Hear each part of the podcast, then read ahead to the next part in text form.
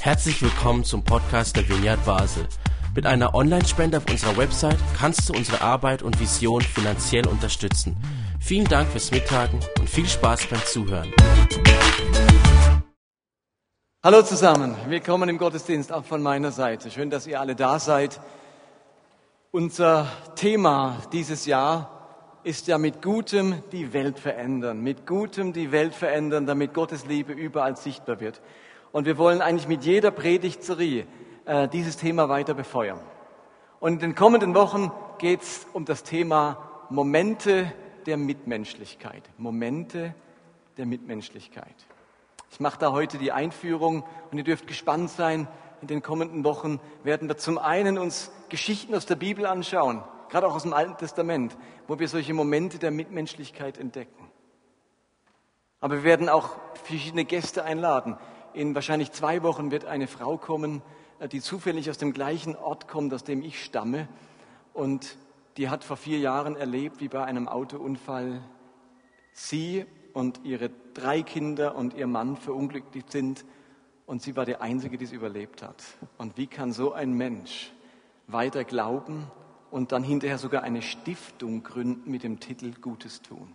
Das sind so Momente der Menschlichkeit, der Mitmenschlichkeit. Wir werden einen jungen Mann da haben, der nachts jemand Ertrinkenden aus dem Fluss gerettet hat und vielleicht jemand aus Lörrach, die regelmäßig Kinder aus der Babyklappe bei sich aufnehmen, um dem Kind Geborgenheit zu schenken, bis es dann adoptiert wird. Das sind alles Momente der Mitmenschlichkeit, die wir so dringend brauchen in unserer Welt und in unserer Gesellschaft. Und ich möchte uns ähm, hinführen an den Punkt, wo Gott all die Mitmenschlichkeit, diese Menschlichkeit, die in uns allen steckt, weil die Liebe Gottes ausgegossen ist in unsere Herzen, dass Gott diese Mitmenschlichkeit aus uns herausholen kann, die schon lange in uns wohnt, damit ähm, die Christenheit ein Ort wird, wo die Menschen um uns herum zutiefst Mitmenschlichkeit erleben. Mir ist das Thema Mitmenschlichkeit oder eben auch Menschlichkeit ganz besonders in unseren Sommerferien begegnet. Und zwar in seiner negativen Form, in der Form von tiefster Unmenschlichkeit.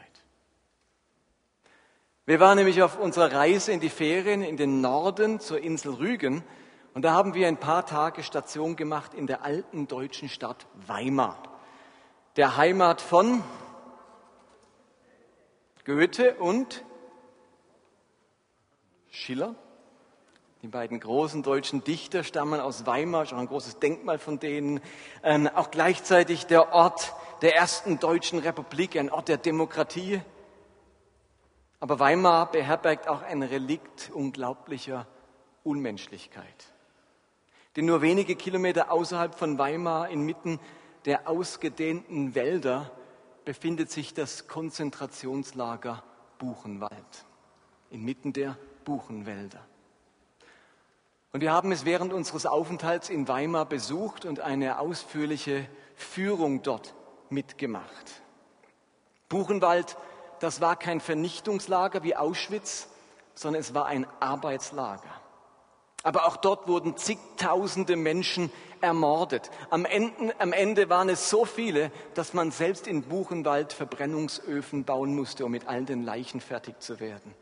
Viele Menschen sind dort an Erschöpfung, an Unterernährung, an Krankheiten gestorben, weil sie täglich 16 Stunden arbeiten mussten. Einmal gab es irgendeinen Vorfall, da hat der Lagerkommandant die 24 Stunden antreten lassen. Sie mussten bei Regen im Winter, bei der Kälte 24 Stunden auf der Stelle stehen. Und wer sich bewegt hat, wurde, oder wer irgendwie aus der Reihe tanzte, wurde erschossen. Das muss man sich mal vorstellen. Diese Unmenschlichkeit.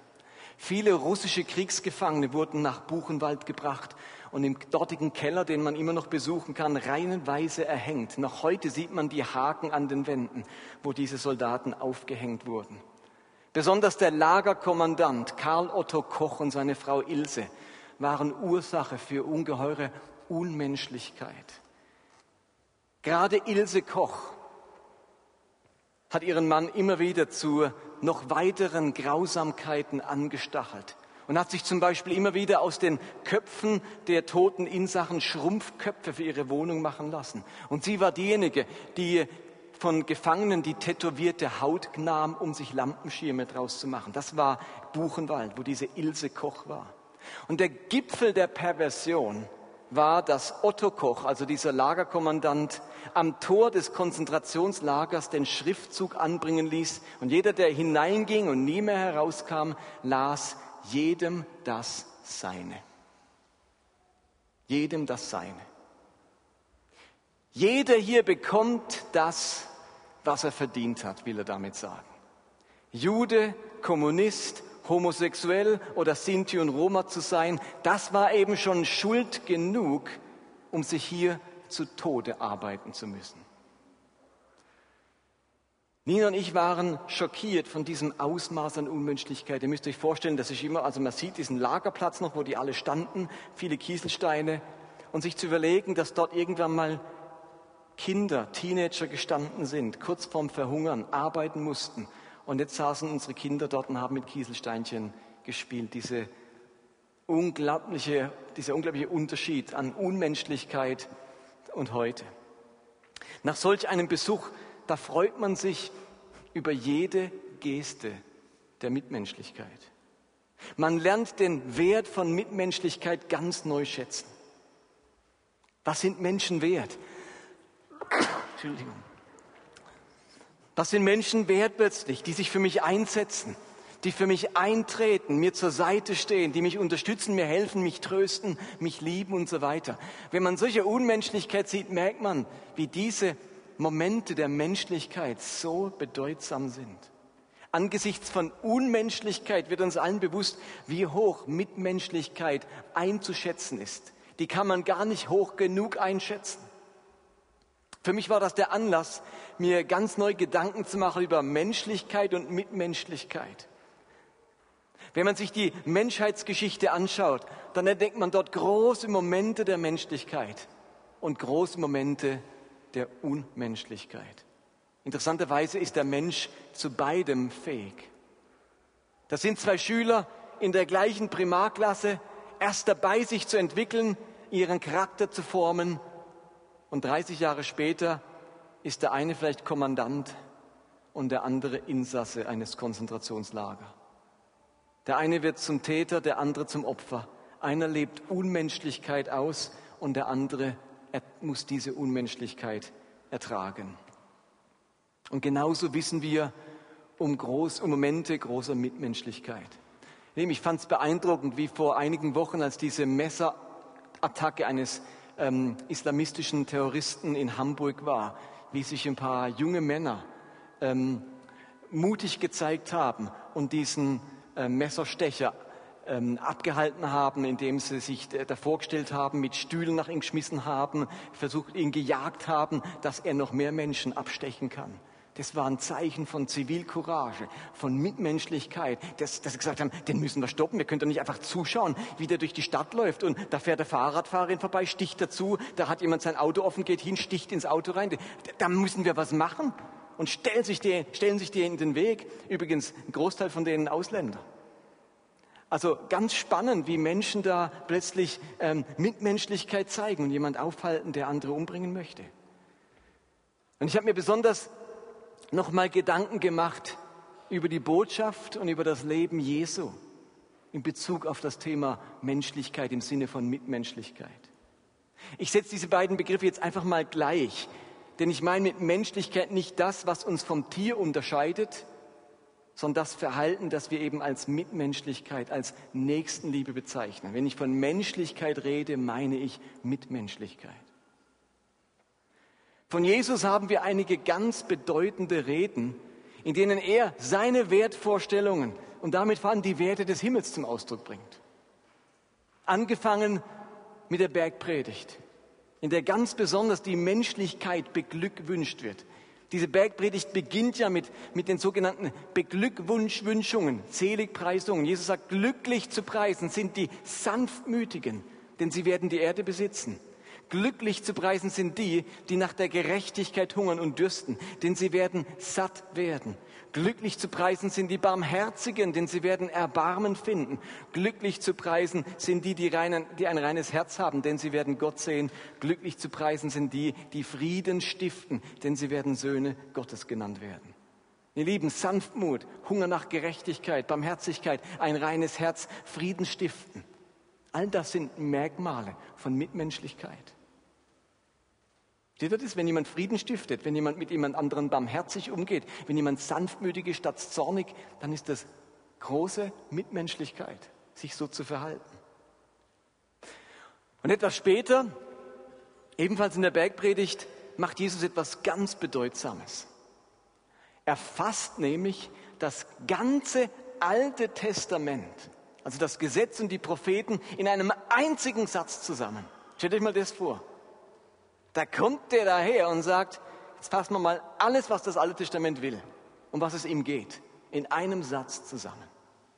Das macht er in Kapitel 7, Vers 12. Er sagt dort, behandelt eure Menschen in allem so, wie ihr selbst von ihnen behandelt werden wollt.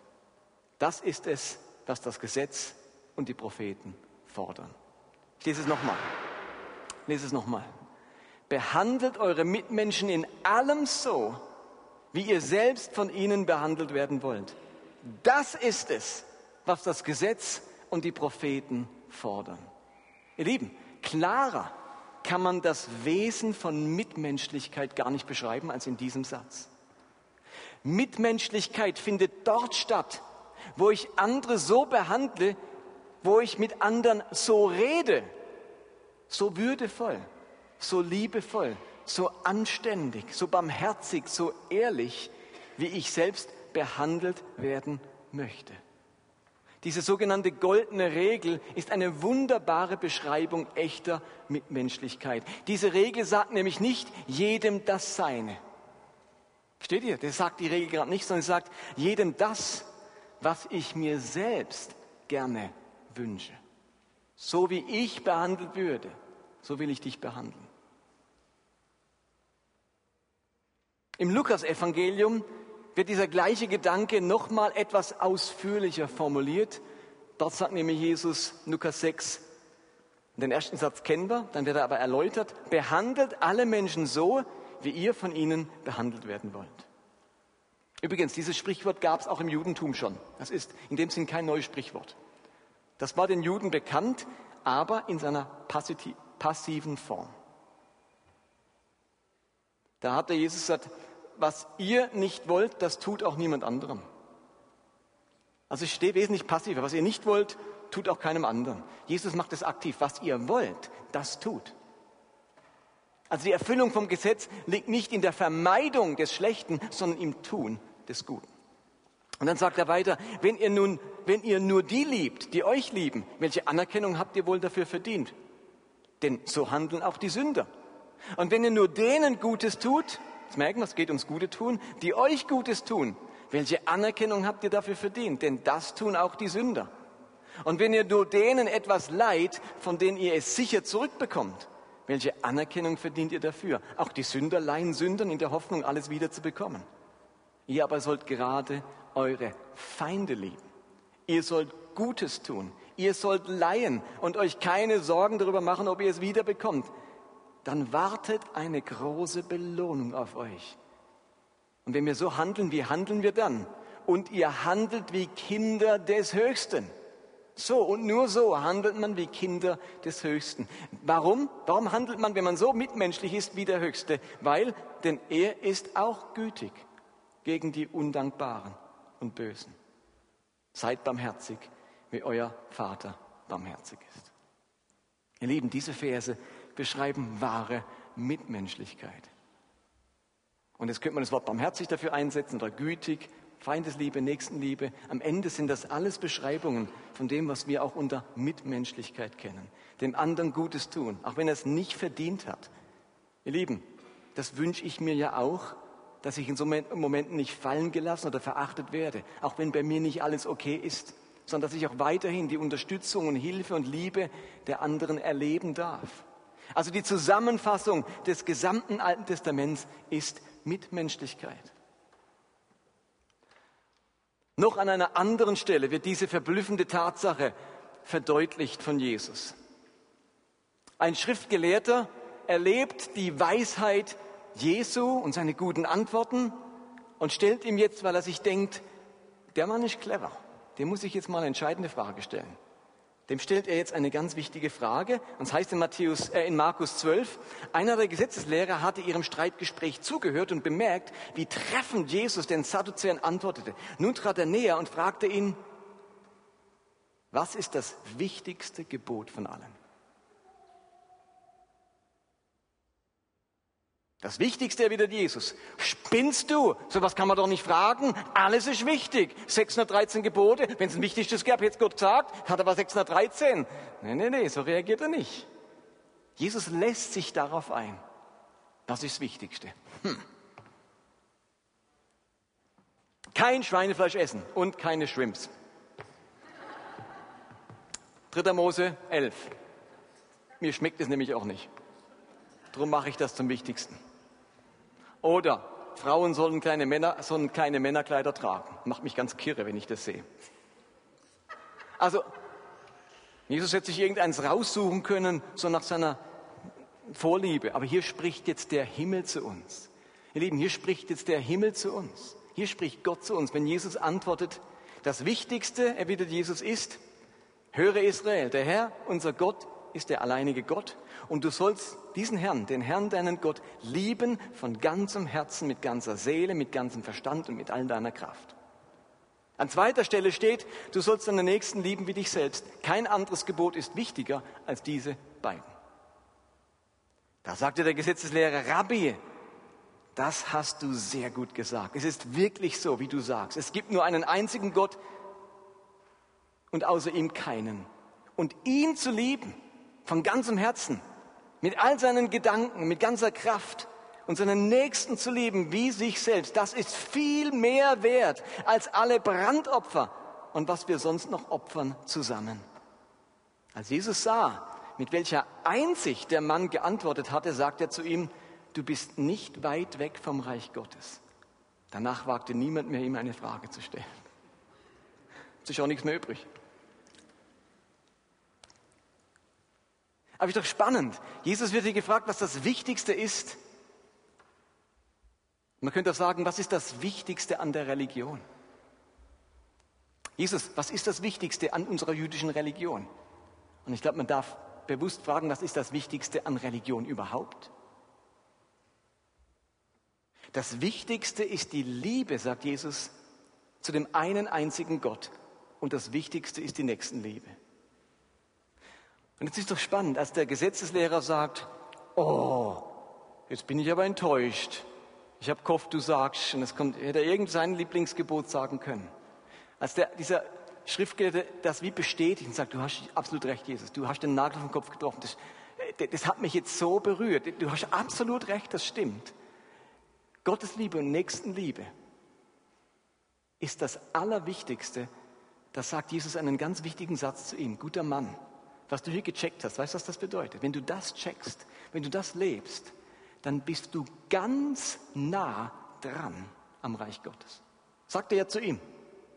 Du bist nicht fern vom Reich Gottes. Wenn du das kapierst, wenn du das lebst, wenn das dein Leben prägt, wenn du dies, deine ganze Religion auf diese beiden Gebote konzentrieren kannst, dann bist du sowas von nah dran am Reich Gottes. Ich könnte sagen, dann bist du sowas von nah dran am Herzschlag Gottes. Dann bist du sowas von nah dran an dem, um was es eigentlich geht. Dann passt zwischen dich und Gott kein Blatt mehr, wenn du diese beiden Dinge beherzigst.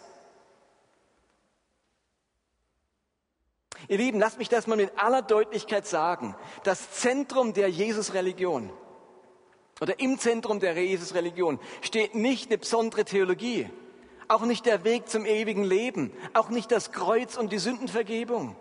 Das Entscheidende der Religion Jesu ist ein Leben voller Liebe zu Gott und Mitmenschen. Darauf zielt alles ab. Das ist Gottes großer Traum, Gottes große Vision für diese äh, Welt. Ein Ort der Gottesliebe und ein Ort der Mitmenschlichkeit. Kreuz, Vergebung, der Heilige Geist, die sind ungeheuer wichtig, die sind unverzichtbar. Aber sie sind nur das Mittel zu dieser Gottesliebe und Mitmenschlichkeit. Denn damit wir das schaffen, damit wir Gott und unseren Nächsten so lieben können, braucht es das Kreuz, braucht es die Vergebung und braucht es die Erneuerung durch den Heiligen Geist. Aber das Kreuz ist nicht das Ziel unserer Religion, sondern das entscheidende Instrument, um zu dieser Liebe zu Gott und zu unserem Nächsten zu gelangen. Und darum greift jede Theologie zu kurz, die an der Erlösung des Menschen Halt macht und nicht weiterschreitet zur Mitmenschlichkeit. Versteht ihr das? Keinesfalls dürfen wir diesen Schritt überspringen. Wir können das Kreuz und Vergebung und den Geist Gottes nicht überspringen, gleich hin zur Mitmenschlichkeit. Aber wir dürfen auch nicht stehen bleiben bei einem Leben, wo es sagt, schön bin ich erlöst, schön ist mir vergeben, schön habe ich den Geist. Und das war's. Der nächste Schritt ist, wenn ich ganz nah dran, dran sein will am Reich Gottes, dass diese Erlösung, diese Vergebung, dieser Geist mich befreien und befähigen zu diesem Allerwichtigsten der Religion, Gottes Liebe und Menschenliebe. Sonst sind wir am Ende ein Haufen Erlöster, die sich dann den Rest ihres Lebens an dieser Erlösung erfreuen, aber nichts Wesentliches beitragen zu echter Mitmenschlichkeit. In einer seiner Schlussreden vergleicht Jesus Menschen mit Schafen und mit Böcken. Die einen stehen für die Gerechten und die anderen für die Ungerechten. Obwohl das an sich schon ungerecht ist. Was ist denn an einem Bock schlimm? Aber wie auch immer. Die einen finden Einlass ins Reich Gottes, die anderen erwartet die Strafe und das Gericht. Was macht den Unterschied zwischen diesen beiden Gruppen? Warum sind die einen gerecht und bekommen Einlass und die anderen ungerecht und werden abgelehnt? Was macht den Unterschied? Jesus sagt in Matthäus 25, denn ich war hungrig und ihr habt mir zu essen gegeben. Ich war durstig und ihr habt, mich, ihr habt mir zu trinken gegeben. Ich war fremd und ihr habt mich bei euch aufgenommen. Ich war nackt und ihr habt mir etwas zu anziehen gegeben. Ich war krank und ihr habt mich versorgt. Ich war im Gefängnis und ihr habt mich besucht. Was den Unterschied macht, sind Taten der Mitmenschlichkeit etwas gegen den Hunger und den Durst tun, Fremde und Flüchtlinge aufnehmen, Arme und Kranke versorgen, sich für Gefangene einsetzen. Der Theologe Peter Fiedler schreibt in seinem Matthäus-Kommentar an dieser Stelle, es sind Taten der Mitmenschlichkeit, für die die Teilnahme am ewigen Leben geschenkt wird und deren Fehlen zum Ausschluss davon führt. Und es gibt im jüdischen Midrash, der Midrash ist der Kommentar äh, zum Alten Testament von jüdischen Rabbinern. Dort steht etwas, wo Jesus wahrscheinlich gekannt hat, denn es klingt sehr, sehr ähnlich. Im jüdischen Midrash liest man sehr, sehr alt, in der kommenden Welt wird jeder Mensch gefragt werden, was hast du in deinem Leben getan? Wenn er dann antwortet, ich habe dem Hungrigen zu essen gegeben, wird man ihm sagen, das ist, da, da, das ist das Tor zum Herrn. Wer dem Hungrigen zu essen gibt, der trete ein. Ebenso ergeht es dem Menschen, der dem Durstigen zu trinken gab, den Nacken bekleidete, Weise aufzog, Armen unterstützte und Mitmenschlichkeit praktizierte. Also das war, das haben die Menschen gekannt, diesen, diesen, Aus, diesen Ausspruch. Und Jesus nimmt diesen Spruch und baut ihn ein in ein anderes Bild, nämlich von Schafen und Böcken. Aber er sagt genau dasselbe aus. Was am Ende den Unterschied macht, was dir Einlass gewährt, sind Taten der Mitmenschlichkeit. Und ich möchte noch ein paar Minuten einen Schritt weitergehen und gucken, wie hat denn der Apostel Paulus das verstanden mit dieser Mitmenschlichkeit? Ich möchte euch vor allem deutlich machen, dass keiner herausgeht und sagt, jetzt sind wir beim Humanismus gelandet, Mitmenschlichkeit. Ich möchte euch zeigen, dass das zutiefst biblisch ist, dass Jesus oder unsere Religion die Erfinder der Mitmenschlichkeit sind. Das darf uns auch keiner wegnehmen. Das müssten wir die Experten dafür sein. Deswegen werfen wir noch einen Moment einen Blick auf Paulus. Nachdem nämlich Paulus kurz nach Pfingsten zum Apostel berufen wurde, so sein Bekehrungserlebnis hat, bekommt er vom Heiligen Geist einen Auftrag, einen ganz besonderen. Er soll der allererste sein, der zu Heiden geht und nicht länger das Gesetz und Mose und die Beschneidung predigt. Puh, das war bisher jedem, auch Jüd, auch Petrus und Johannes, Johannes war klar, wir, wir verkündigen das Evangelium, aber da gehört er auch immer dazu, wer ein gescheiter Jude und ein Jude, der an Jesus glaubt, äh, mit Beschneidung und, und, und Gesetz. Und jetzt soll Paulus das alles nicht machen. Und jetzt besucht Paulus die großen Apostel, Petrus und Johannes und so weiter, und wollte ihren Segen für seinen Dienst unter den Heiden. Und sie sind damit einverstanden, dass Paulus andere Wege geht, eine andere Zielgruppe hat und auch eine veränderte Botschaft predigt. Das war ein großer innerer Schritt für die Apostel. Wird keine Beschneidung mehr gepredigt. Das Gesetz von Mose wird nicht gepredigt. Die Heiden müssen das auch nicht mehr halten, die müssen sich keine Speisegebote mehr halten, nicht mehr den Sabbat halten. Huh. Je mehr sie sich das überlegt haben, sie gemerkt, oh, das ist ja radikal, was wir hier gerade segnen. Und dann sagen sie, okay, gut. Paulus, go for it. Aber eine Sache, eine Sache musst du machen. Eine Sache ist das Unverzichtbare. Was ist das? Galater 6, Vers 9. So kam es, dass Jakobus, Petrus und Johannes, die als Säulen der Gemeinde galten, die Gabe, die Gott mir verliehen hatte, anerkannten und Barnabas und mich in ihren Kreis aufnahmen. Jetzt sind sie auch Apostel. Wir einigten uns, dass wir weiterhin den Nichtjuden die Botschaft verkünden sollten, während sie ihre Arbeit unter den Juden fortsetzten. Nur eines haben sie uns nahegelegt. Wir sollen nicht vergessen, die Bedürftigen zu unterstützen. Und darum habe ich mich nach Kräften bemüht. Eine andere Übersetzung schreibt, wir sollen nicht vergessen, an die Armen zu denken. Lehme ich das nicht erstaunlich? Die einen bleiben bei den Juden, die anderen gehen zu den Heiden, sehr unterschiedliche Wege, aber eines muss beiden gemeinsam sein, ihr mitmenschliches Verhalten. Wir dürfen keinesfalls vergessen, die Bedürftigen zu unterstützen, an die Armen zu denken. Denn das ist das Wesentliche dieser Religion. Was wäre das für eine Religion, an der am Ende nicht mehr Mitmenschlichkeit stehen würde? Wenn all diese Heiden zum Glauben kommen und am Ende nicht anfangen, sich mehr um die Armen und Bedürftigen zu kümmern, dann ist das, dann ist an ihnen die ganze Verkündigung und Mission vorbeigelaufen. Und Paulus sagt, ich habe das beherzigt. Paulus spricht viel über das Kreuz, über die Erlösung, über den Heiligen Geist. Das macht er meistens so in der ersten Hälfte seiner Briefe. Und in der zweiten Hälfte gibt er dann ganz konkrete Anweisungen, wie die Liebe zu Gott und die Mitmenschlichkeit konkret gelebt werden können. Ganz besonders deutlich wird das im Galaterbrief, im Römerbrief. Und im letzten Kapitel vom Galaterbrief, bei dem er vorher wirklich sich unglaublich genial übers Kreuz und Gnade äußert, im Gegensatz zum, zum Gesetz und zur Beschneidung, also hochtheologische Fragen anschneidet, anschneidet, geht es jetzt im letzten Kapitel um das Ziel von all dessen, nämlich die Befähigung zu echter Mitmenschlichkeit. Und er schreibt in Galater 6, Vers 2, helft euch gegenseitig, die Lasten zu tragen. Auf diese Weise erfüllt ihr das Gesetz, das Christus uns gibt. Das ist eine ganz spannende Formulierung. Er, Paulus tut sich jetzt fünf Kapitel lang vehement dagegen wehren, dass Christen noch ein Gesetz haben, die Torah, das Alte Testament, die Gebote Mose. Und er sagt, wer, wer, wer verlangt, dass das Gesetz und die Beschneidung noch befolgt werden, den sollte man gerade verschneiden, dem sollte man gerade das ganze Ding abschneiden. So zornig wird er, wenn jemand sagt, das Gesetz gilt noch.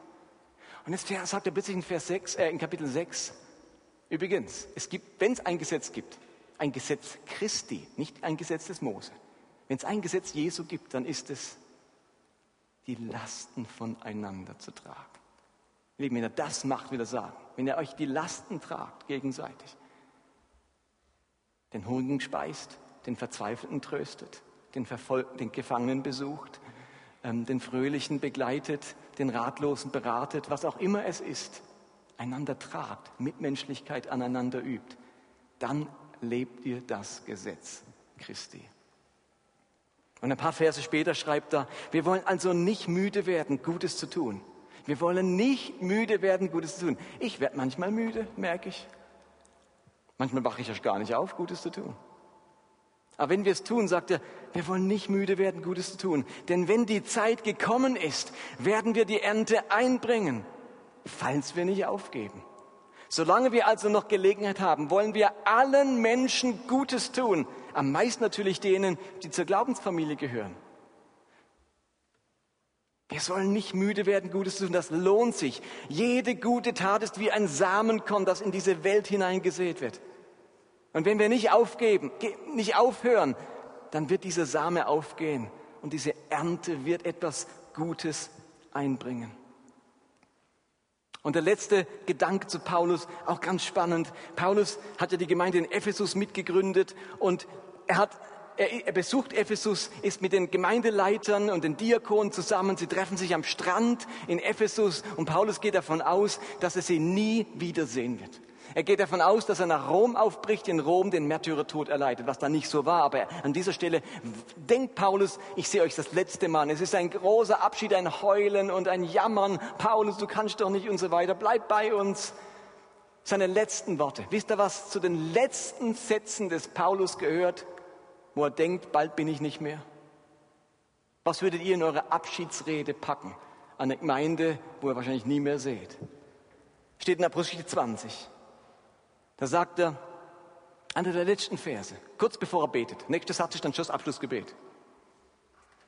Mit meiner ganzen Lebensführung habe ich euch gezeigt, dass wir hart arbeiten müssen, um den Bedürftigen etwas abgeben zu können. Dabei sollen wir immer an die Worte denken, die Jesus unser Herr gesagt hat. Auf dem Geben liegt mehr Segen als auf dem Nehmen. Nachdem Paulus geredet hatte, kniet er zusammen mit allen hin und betete. Also in anderen Worten, bei allem, was ich euch jetzt gesagt habe, ganzer Epheserbrief, also nicht der ganze Epheserbrief, also war, der hat ja nicht erzählt, was er dort war, aber all die Dinge, die er ihnen erzählt hat, während er übrigens drei Jahre lang in Ephesus war. Bei allem, was ich euch gesagt habe, zum Schluss nochmal etwas ganz Entscheidendes. Leute, ich komme nicht mehr wieder, jetzt beten wir gleich. Denkt ihr bitte an die eine Sache. Geben, sich verschenken, ist so viel segensreicher als nehmen. Hört bitte nie damit auf. Diejenigen, die in Not sind, die Bedürftigen, an euer Herz zu nehmen und euch um sie zu kümmern. Das sind die letzten Worte von Paulus. Also spürt ein bisschen, wie Mitmenschlichkeit so etwas von zentral ist. Wir dürfen als Christen nicht einfach nur schwärmen von der Erlösung und von der Vergebung, die sind so wichtig, unverzichtbar, aber das will uns alles wohin bringen? Zum Zentrum unserer Religion. Und ich möchte, ihr Lieben, die christliche Religion keinesfalls reduzieren auf Mitmenschlichkeit und Humanismus. Ich sage nicht, dass Christentum nichts anderes ist wie gelebter Humanismus. Tu gut, tu Gutes, sei menschlich, mehr braucht es nicht. Wenn ich nämlich eines aus den Geschichten der Bibel lerne, aus ihren ehrlichen Schilderungen von großer Unmenschlichkeit, gerade im Alten Testament, wenn ich eines aus der Geschichte der Menschen lerne, gerade aus den großen Momenten der Unmenschlichkeit, wie sie mir in Buchenwald begegnet ist, dann ist es, dass in uns allen ein ganz großer Teil Unmenschlichkeit wohnt. In uns allen haust auch die Lieblosigkeit, die Feindseligkeit, der Geiz, der Neid, die Streitlust, der Egoismus, der Egoismus und das Nehmen. Das wohnt eben auch in uns. Und Jesus kann sagen, wer ohne Sünde ist, werfe den ersten Stein. Und damit erklärt er uns alle zu Sündern. Paulus kann sagen, alle sind schuldig und spiegeln nicht mehr die Herrlichkeit wider, die Gott den Menschen ursprünglich gegeben hat. Ihr Lieben, ich brauche diesen Gott. Ich brauche diesen Christus. Ich brauche seine Vergebung. Ich brauche sein Kreuz. Ich brauche diese Kraft des Geistes, um zu der Menschlichkeit und Mitmenschlichkeit fähig zu sein, die eben die Herrlichkeit Gottes, das Wesen Gottes widerspiegeln.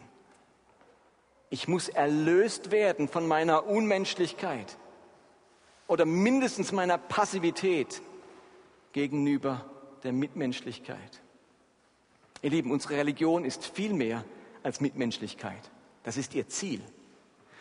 Aber auf dem Weg dahin sind wir alle mit unserer eigenen Schuld und Lieblosigkeit konfrontiert.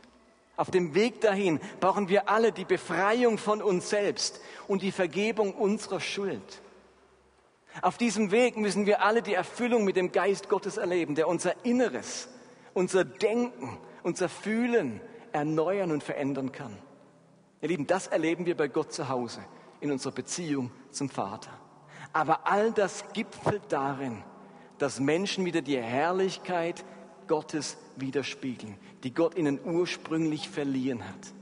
Nämlich die Fähigkeit zur Gottesliebe, unser echter Mitmenschlichkeit. So werden wir wahrhaft Salz der Erde, Licht der Welt, die Stadt auf dem Berg. Amen.